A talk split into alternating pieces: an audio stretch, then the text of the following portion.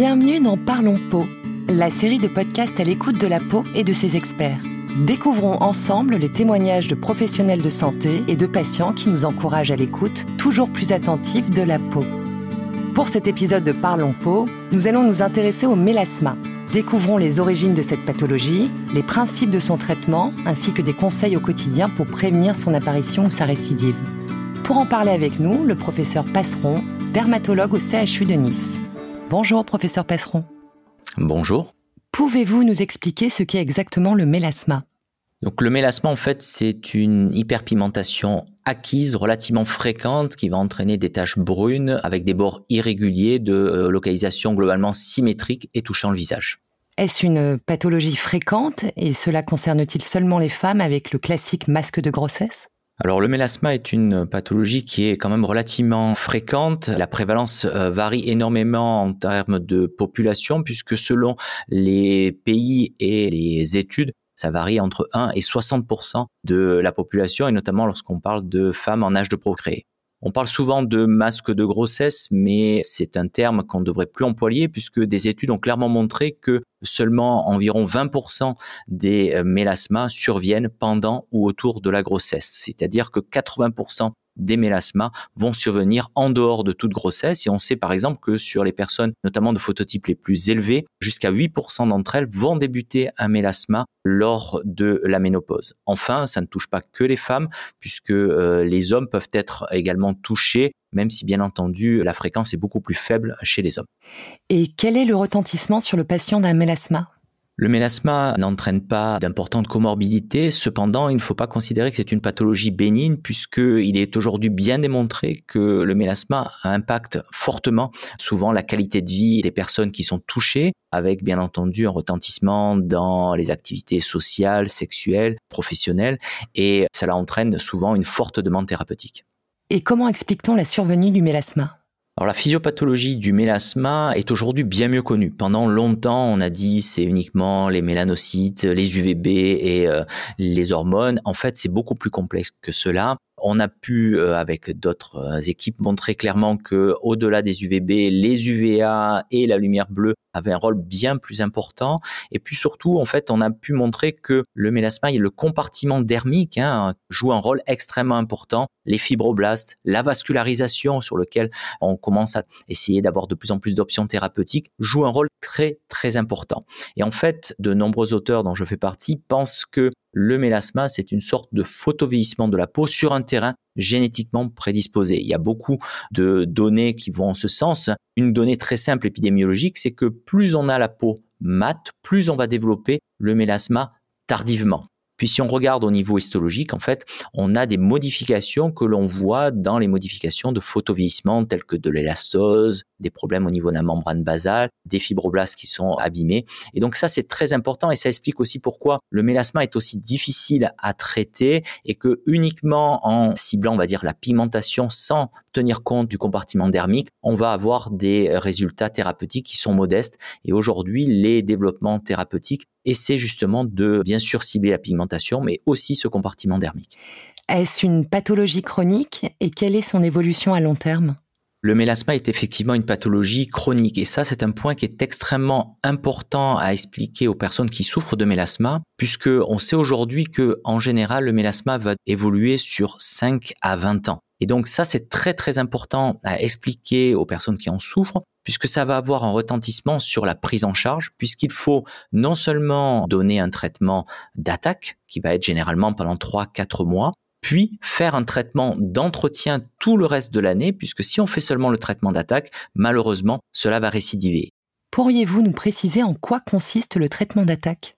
Alors, le traitement d'attaque du mélasma doit se faire en période hivernale. Le traitement de référence reste euh, jusqu'à présent une préparation magistrale qu'on appelle le trio de Klingman qui associe en fait de l'hydroquinone, de l'acide rétinoïque et un dermocorticoïde fort ce traitement se donne pendant 3 à 4 mois pendant les mois d'hiver et c'est aujourd'hui le traitement le plus efficace. Malheureusement, il est souvent associé à une mauvaise tolérance avec pas mal d'irritation. Ce traitement doit être absolument associé à une photoprotection extrêmement rigoureuse tout au long de l'année et notamment lors de cette période d'attaque. Il y a donc un traitement d'entretien à poursuivre toute l'année et pourriez-vous nous en dire plus? Donc effectivement, en relais du euh, traitement d'attaque, il est indispensable de proposer un traitement d'entretien parce que sinon il va y avoir des récidives qui vont être constantes. Ce traitement d'entretien repose déjà et avant tout sur une photoprotection rigoureuse qui va devoir être faite tout au long de l'année. Et puis en relais de la préparation magistrale, il faut proposer des dépigmentants cosmétiques qui sont aujourd'hui de plus en plus efficaces et qui vont maintenir et parfois même augmenter l'efficacité obtenue par la préparation de Klingman. Ça, c'est vraiment très très important et ce traitement d'entretien doit être fait toute l'année. Et s'il y a des récidives à minima pendant l'été, il est tout à fait possible l'année suivante de reprendre un traitement d'attaque pendant 3 à 4 mois et on continue ce cycle jusqu'à ce que le mélasma disparaisse complètement. Faut-il des crèmes solaires spécifiques ou sont-elles toutes équivalentes? Alors c'est une excellente question parce que souvent euh, les personnes pensent que à partir du moment où on prend une crème solaire SPF 50, on va avoir une bonne protection. En fait, le euh, SPF veut juste dire la protection contre les UVB qui sont les rayonnements qui vont donner les coups de soleil. Cependant, il est aujourd'hui clairement démontré que au-delà des UVB, les UVA qui sont beaucoup plus constants toute l'année, qui passent à travers les nuages, qui passent à travers les vitres, vont avoir un impact majeur, notamment sur la pigmentation. Et puis il y a quelques années, on a pu montrer que euh, la lumière visible, et notamment la lumière visible à haute énergie, la lumière bleue, la lumière violette, ont également un impact très clair sur les troubles de la pigmentation et sur le mélasma en particulier. Et donc, toutes les crèmes solaires ne se valent pas. Il faut une crème solaire qui va avoir certes une bonne protection en UVB, donc un SPF élevé, mais également une très bonne protection contre les UVA et notamment les UVA longs, et aussi offrir une protection contre la lumière visible. Et dans ce cas, aujourd'hui, les seules crèmes qui vont offrir une protection contre la lumière visible sont des crèmes solaires teintées qui vont en fait tout simplement empêcher les photons d'aller activer la pigmentation. Et heureusement, aujourd'hui, on commence à avoir de plus en plus de teintes parce qu'il faut que ces teintes puissent correspondre à toutes euh, les carnations. L'autre point qui est très important, c'est lorsqu'on parle de photoprotection, bien entendu, la crème solaire est importante et à ce titre, il faut toujours expliquer la quantité. Hein, pour un visage, la quantité à utiliser, c'est à peu près l'équivalent d'une cuillère à café. Il faut le remettre plusieurs fois dans la journée, en hiver, matin, midi, en période estivale, il faut au moins refaire aussi dans le courant de l'après-midi vers 3-4 heures. Et lorsqu'on a une activité euh, jogging ou piscine ou autre, il faut euh, en remettre toutes les deux heures. Et puis bien sûr, la photoprotection, c'est une question de comportement, éviter les heures chaudes, utiliser des vêtements, des lunettes de soleil, une casquette, ça paraît indispensable, mais ce sont des points qui sont majeurs et au moins aussi importants que l'utilisation correcte de la crème solaire. Alors, vous parlez de lumière bleue. Cela veut-il dire que les écrans des ordinateurs peuvent également être en cause?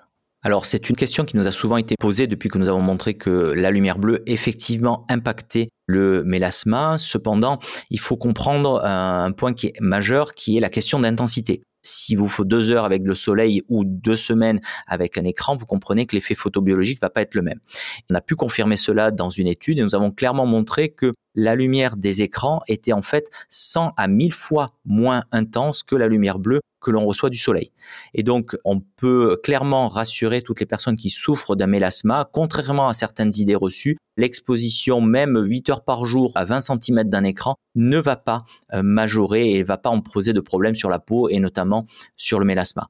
Par contre, deux heures euh, d'exposition solaire suffit pour euh, induire suffisamment d'effets biologiques sur la peau pour majorer le mélasma. Et c'est très important parce que par exemple vous allez déjeuner, vous utilisez une crème solaire qui couvre très bien les UVB et les UVA mais qui va pas couvrir la lumière bleue, et eh bien malheureusement en l'espace de deux heures vous recevez suffisamment de lumière bleue pour majorer votre mélasma. Donc il faut être extrêmement vigilant par rapport à cette exposition à la lumière bleue. Y a-t-il une place pour les lasers dans le traitement du mélasma?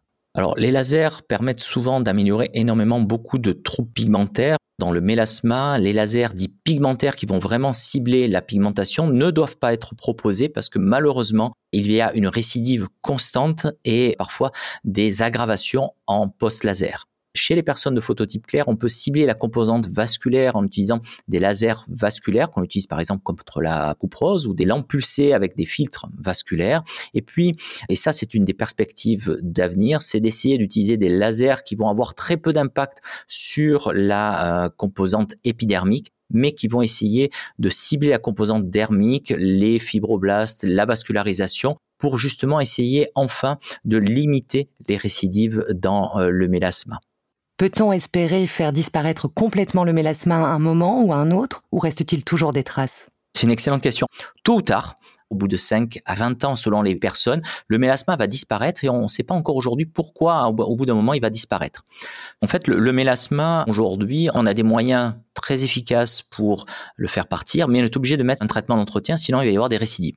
Cependant, on espère que en ciblant de façon beaucoup plus efficace le compartiment dermique, on puisse à terme avoir des traitements qui permettent de guérir véritablement le mélasma et empêcher qu'il y ait toutes ces récidives. Mais à l'heure actuelle, ce n'est pas encore le cas et il faut bien expliquer aux patients qu'on va pouvoir apporter des solutions, mais qu'il va falloir faire ce traitement d'attaque, ce traitement d'entretien. Et donc c'est effectivement un traitement qui est à faire sur le long terme pour avoir une efficacité et maintenir cette efficacité. Dites-nous, y a-t-il d'autres conseils qu'il est important de donner aux patients?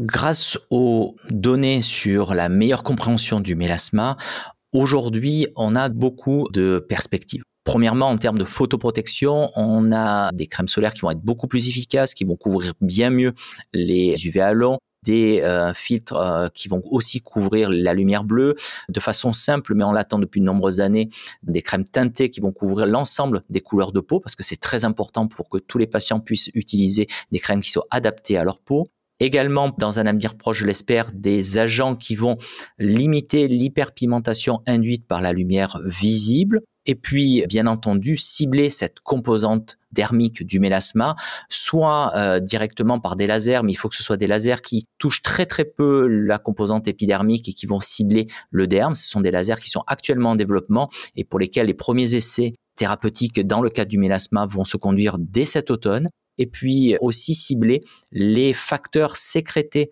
par les fibroblastes, par les cellules endothéliales de la vascularisation pour agir de façon chimique et bloquer cette stimulation qu'il y a en permanence et qui va stimuler les mélanocytes et faire en sorte qu'elles produisent de la pigmentation. Beaucoup de progrès à la fois sur le plan technique avec des lasers, également sur le plan pharmacologique et également des agents cosmétiques qui ont quand même d'importantes euh, perspectives plutôt très positives pour toutes les personnes, et elles sont nombreuses, qui souffrent de mélasma. Et pour terminer, avez-vous d'autres conseils pour toutes les personnes qui souffrent de mélasma? Il est très important, euh, au-delà de la photoprotection et des traitements topiques que l'on peut utiliser, d'expliquer de ne surtout pas irriter la peau, hein, les, la friction, le nettoyage aux gants ou aux gants de crin vont stimuler encore plus. Donc ça, il faut absolument éviter. Et tout acte euh, qui peut euh, stimuler les mélanocytes, hein, euh, épilation, laser, etc., sont des procédures qu'il faut mieux éviter dans le mélasma, puisque malheureusement, les mélanocytes vont être extrêmement réactifs dès qu'ils vont être stimulés ou irrités, vont augmenter leur production de mélanine, et donc ça, ça va aggraver le mélasma. Merci, professeur Passeron, pour ces réponses qui nous éclairent sur les origines, le traitement et les perspectives d'avenir du mélasma, ainsi que des conseils pour mieux vivre avec. C'est ainsi que s'achève cet épisode de Parlons Peau. Pour découvrir les autres épisodes de ce podcast, n'hésitez pas à vous rapprocher de votre contact Galderma. À bientôt pour un nouvel épisode. Notez que ce contenu reflète uniquement le point de vue des intervenants et n'engage en aucun cas la responsabilité de Galderma.